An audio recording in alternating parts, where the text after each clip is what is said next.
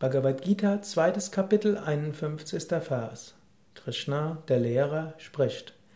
Die Weisen, die mit Wissen erfüllt sind, die die Früchte ihrer Handlungen aufgegeben haben und die frei sind von den Fesseln der Geburt, gehen an einen Ort, der jenseits allen Übels ist. Die Weisen, von Wissen erfüllt, geben die Früchte der Handlungen auf. Sie sind frei von den Fesseln der Geburt, an einem Ort jenseits allen Übels. Das gilt nicht nur für die Weisen. Krishna fordert dich dazu auf. Das heißt, sei von Wissen erfüllt. Das heißt, erinnere dich daran, du bist das unsterbliche Selbst. Das Selbst in allen Wesen ist eins. Gib die Früchte deiner Handlungen auf.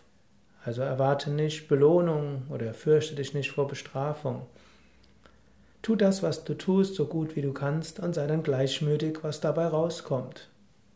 Sei also jetzt gerade bewusst, bei dem, was du heute tust oder getan hast, was erwartest du und wie wäre es, wenn es gut ausginge, wie wäre es, wenn es schlecht ausginge. Und dann probiere gleichmütig zu sein. Sei frei von den Fesseln der Geburt. Die Geburt hat so viele Fesseln.